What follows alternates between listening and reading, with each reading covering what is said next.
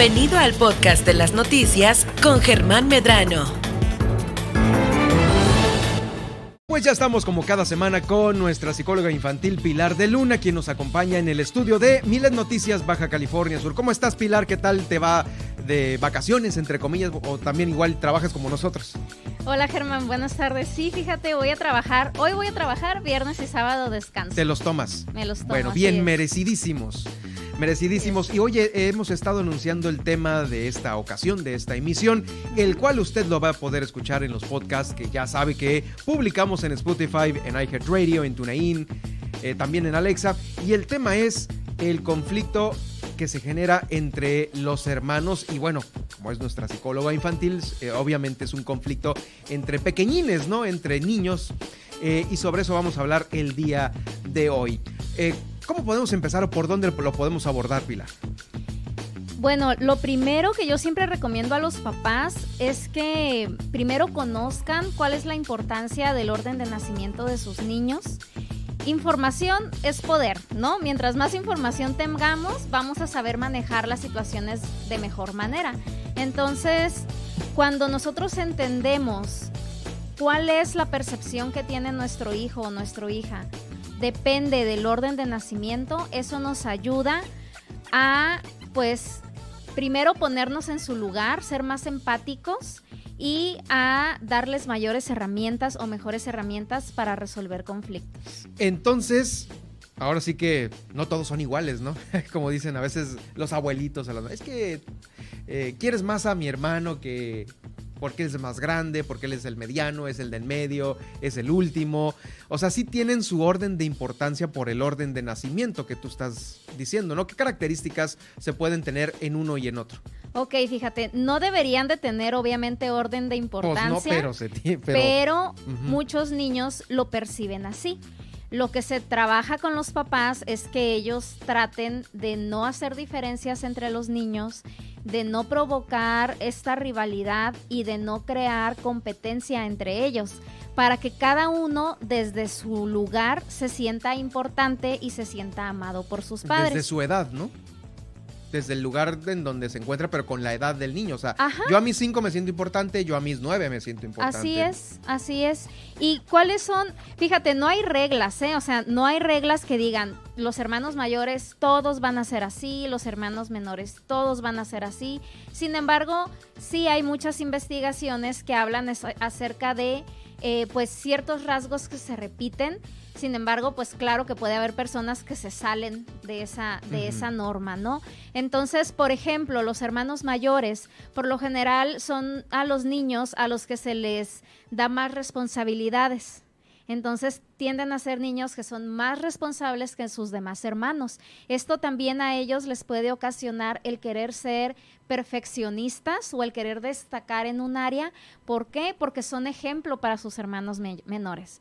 Entonces, esa es una característica que se, que se repite o que es la que más se repite entre los hermanos mayores. Y esta característica es impulsada por los papás. Claro, Sí, de hecho, en, bueno, algo que vemos mucho en consulta es que cuando hay un hermano mayor, por lo general los papás se, se, apoyan mucho de ellos para que cuiden al hermanito más chiquito, para que tengan otras labores a lo mejor que se salen también de respecto a la edad que tienen y que esto puede ocasionar estos sentimientos en los niños de querer, de querer ser perfeccionistas, de, de querer ser siempre los que ayudan, los que rescatan. Oye, ¿podemos decir entonces que se les roba un poquito de su, de su edad o de su tiempo, de su infancia, por estarle dando estas responsabilidades? Sí, sí, y esto, y esto es, es muy común eh, yo creo que en las familias de antes era todavía más común porque antes se tenía más niños, era un, mm. mayor número de hijos, entonces eh, pues siempre lo que, lo que se hacía era que los más grandes iban cuidando de los más chicos. Ahorita pues ya hay dos niños, familias máximo de tres y ya son demasiados. Y ya son demasiados. Pero antes era así. Ahorita platicas con una persona, con un adulto mayor y te dices que a mí me crió mi hermana. y ahora está peor el tema porque son los hijos de ella y los hijos tuyos, ¿no? Entonces se te multiplica la familia en un dos por tres. Sí. Sí, sí, sí. Entonces, la responsabilidad es una característica. ¿Qué otra podemos tener en los, en los hermanos mayores? En los hermanos mayores es que tienden a querer eh, tomar el liderazgo. Eh, se les puede poner esta etiqueta de ser mandones, ¿sí? Mm, Pero igual volvemos a lo mismo. Eh, es, es, es, esta etiqueta que ha sido dada, no, no quiere decir que ellos desde que nacieron se la pusieron, ¿no? Sino que ha sido dada y tienden a ser mandones, ¿no? Tienden a ser también sobreprotectores con sus hermanos por esta misma responsabilidad que ellos perciben que tienen. ¿Pueden llegar a ser también eh, abusivos? Pues ¿Abusar de, esa, de ese pequeño poder? Todo esto va a depender del estilo de crianza que tengan los mm. padres. Si los padres los educan dándoles este poder y, no educando en base al respeto, claro que pueden crecer de esta forma, ¿no? Mm, claro, sí. Sí, pues pueden ir desde, desde alzar la voz hasta, pues si mi mamá te da un cinturonazo o una nalgada, pues yo también te la voy a dar, ¿no? Se pueden sentir con mayor autoridad. Eso. Así es. exacto. Eh, ¿Tenemos alguna otra característica de los hermanos mayores? Estas son las principales. Sí, estas son las principales. Por ejemplo, los hermanos de en medio, por lo general, tienden a ser más rebeldes que los hermanos mayores. ¿A qué se debe esto? Todos los niños necesitan sentirse que son importantes. Entonces, los, los hermanos de en medio buscan ser diferentes al hermano mayor, porque dicen, bueno, mi hermano ya es importante o ya es reconocido por ser el perfeccionista, por ser el, por ser el bueno, entre comillas. Entonces ahora pues yo voy a ser el rebelde, ¿no? Esto va a ser algo diferente en mí. O si mi hermano tiene estas habilidades, yo voy a tener otras habilidades donde también voy a sobresalir. Entonces, por lo general, los hermanos en medio buscan ser diferentes a sus hermanos mayores. Eh, sin embargo, esta es una, una posición un poco más, más complicada para ellos porque no son los mayores a los que se les da menores, a los que por lo general se consiente o se chiquea más. Entonces ellos quedan en medio y la percepción de ellos no quiere decir que sea así, ¿eh? sino que su percepción puede ser de que a lo mejor hay injusticias para ellos porque están en medio. Entonces, una característica principal de estos niños es que tienden a ser más empáticos, ¿sí? Son niños que son empáticos con el sufrimiento de otras personas, tienden a ser niños, eh, pues, que demuestran nobleza, que demuestran esta necesidad o esta capacidad de ayudar y de ponerse en el zapato del otro. ¿Por qué? Porque ellos en algún momento se pudieron haber sentido así son más empáticos, aún con este pequeño tinte o cosita de rebeldía.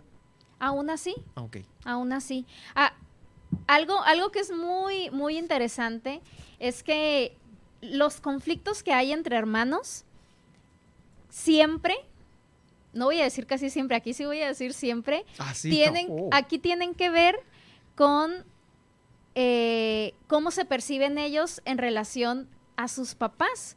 Los niños mientras más chiquitos son, menos noción tienen de que el amor puede ser eh, infinito. O sea, yo como mamá puedo amar con todo mi corazón a, un niño y puedo amar con todo mi corazón a mi otro niño. Los niños, conforme más pequeños son, ellos no entienden este, este concepto.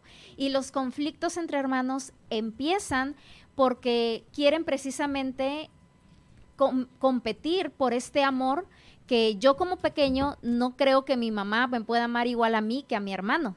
Entonces, así inician los conflictos entre hermanos. Por eso es tan importante. Es una carrera por el amor. De es una carrera. Así inician. Así inician. Y depende mucho, obviamente, cómo los papás traten esto, que los niños crezcan sabiendo que cada uno es importante, que cada uno es amado por sus padres y que no hay necesidad de competir por el amor de ellos. Ok, muy bien. Este, ¿Estamos ya pasando a, los, a las características de los menores o, estamos estacionados en los de en medio? Esto es a nivel general. Ah, sí, es, es, a general. Eh, podemos platicar de los hermanos menores. Los hermanos menores, como te mencioné hace un momento, eh, la característica principal es que pueden ser los más consentidos, eh, no solamente por los padres, sino también por los hermanos, porque es el más Mm. chiquito, le voy a ayudar a mi hermanito, mi hermanito no puede, mi hermanito es un bebé. Entonces estos niños crecen con la idea de que las demás personas están para ayudarlos o para servirles. Entonces son niños que, eh, pues número uno, pueden desarrollar, eh, pueden tener dificultades para desarrollar habilidades para la vida. Bueno, estamos hablando de un mega bebé, ¿no? O sea, un, un niño. Bueno, O sea, de... que, de- que de- conforme de- van creciendo, Ajá. podemos hablar de, obviamente, un bebé, ¿no? Cuando nace.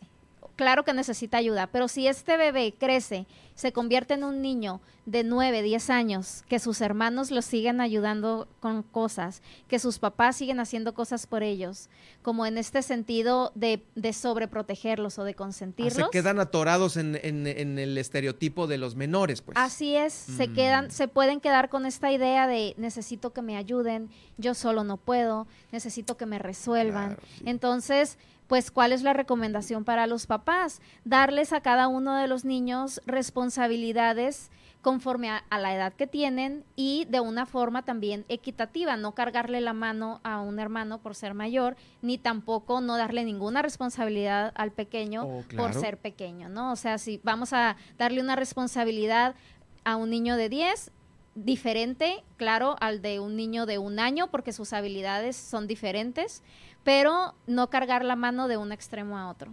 Sí, porque pues aquí entre estas tres edades ah, pueden surgir en el niño menor el berrinche y el capricho, en el del medio, como tú dices, ah, la rebeldía y en el de arriba la autoridad. Así es.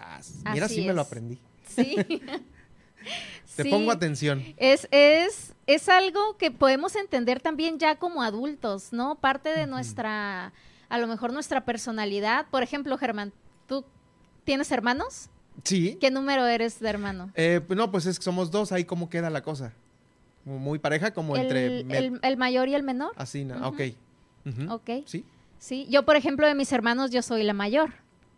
Oh, muy y bien. sí, claro que tiendo a ser eh, a- no autoritaria, no Sí, autoritaria. dilo, dilo, aquí pero confiésalo por con ejemplo, nosotras. Cuando estábamos en la universidad, mi hermana me decía mamá Pili, ¿no? Porque yo quería como cuidarla a ella de, oye, espérate, no, no salgas tan noche. Oye, y tus amigos de la universidad, cuídate". ay, mamá Pili ya dijo que no, que nos fuéramos del bar. Los amigos del de restaurante. ella, los amigos de mi hermana, ya me decían así, ay, mamá Pili.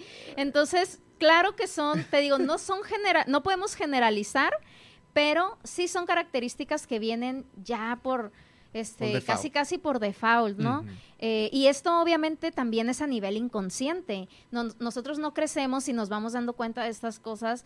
eh, por eso también es tan necesaria y de tanto ayuda la terapia, ¿no? La, la- la terapia nos ayuda a ser consciente de lo inconsciente, eh, tanto para niños como para adultos. Oye, ¿y cómo un papá puede enseñarle a los hijos a tratar de salir adelante eh, con un conflicto? Eh, Aparte de- del, repartir las responsabilidades, al principio de, tu visita aquí al estudio, decíamos, bueno, ahorita vamos a ver sobre cómo los papás pueden eh, enseñarles a solucionar los conflictos.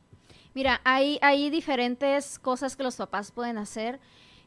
Lo primero es enseñarles diferentes habilidades para la vida.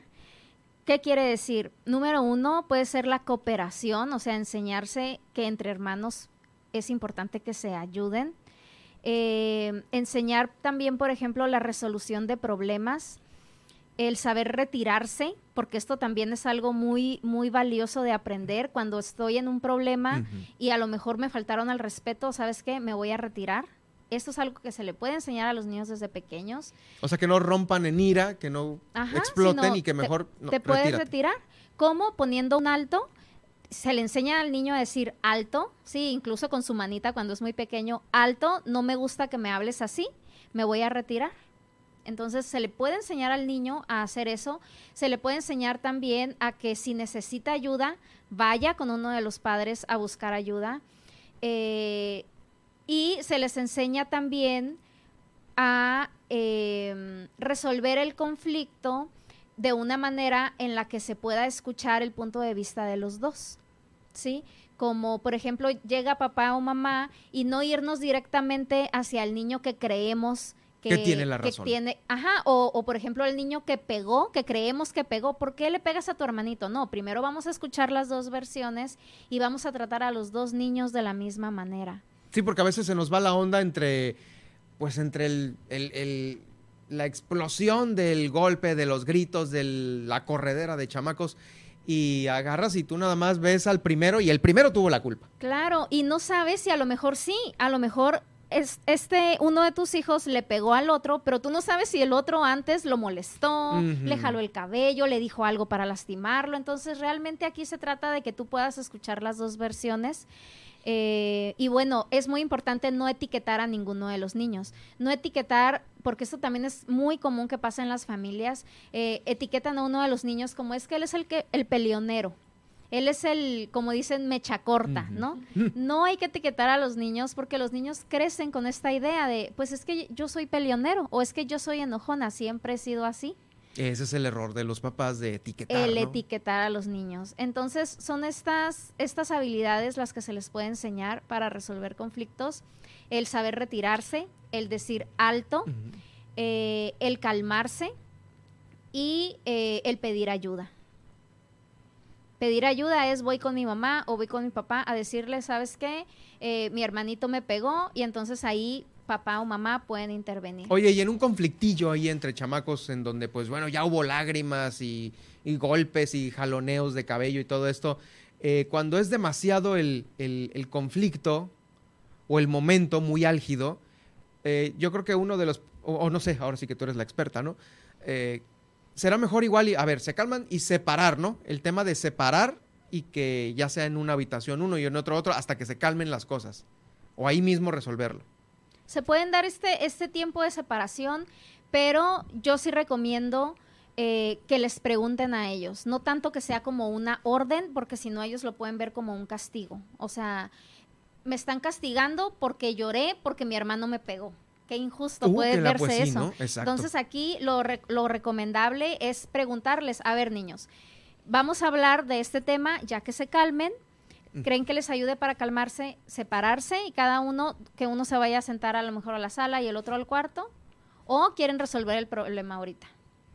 Hay, hay, hay otras estrategias también para resolver problemas. Eh, es importante también enseñarle a los niños a pedir disculpas, a disculparse con sus hermanos. Porque a veces también se ha dado el caso, Pilar, de que pues entre también la vida adulta y los conflictos de los pequeños en casa, eh, bueno, el estrés en los adultos va subiendo de menos a más, ¿no?